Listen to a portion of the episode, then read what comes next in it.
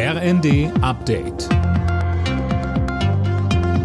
Stündlich neu. Auf den Punkt informiert. Ich bin Linda Bachmann. Guten Tag.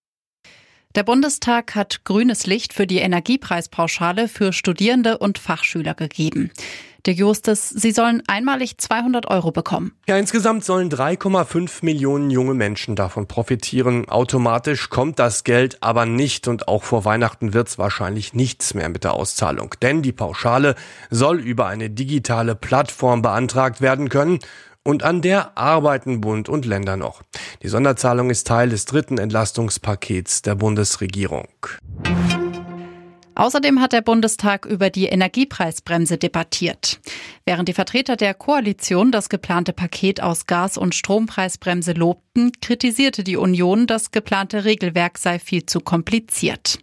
Linken Fraktionschef Bartsch erinnerte an die ursprünglich geplante Gasumlage. Während andere Länder in Europa schon lange die Energiepreise gedeckelt haben, haben Sie noch über höhere Preise schwadroniert. Das ist doch die Wahrheit.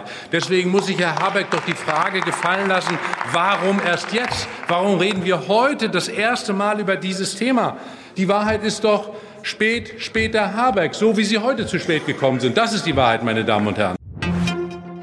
Die NATO braucht eine starke Bundeswehr. Das hat Generalsekretär Stoltenberg auf einer Sicherheitskonferenz in Berlin erklärt.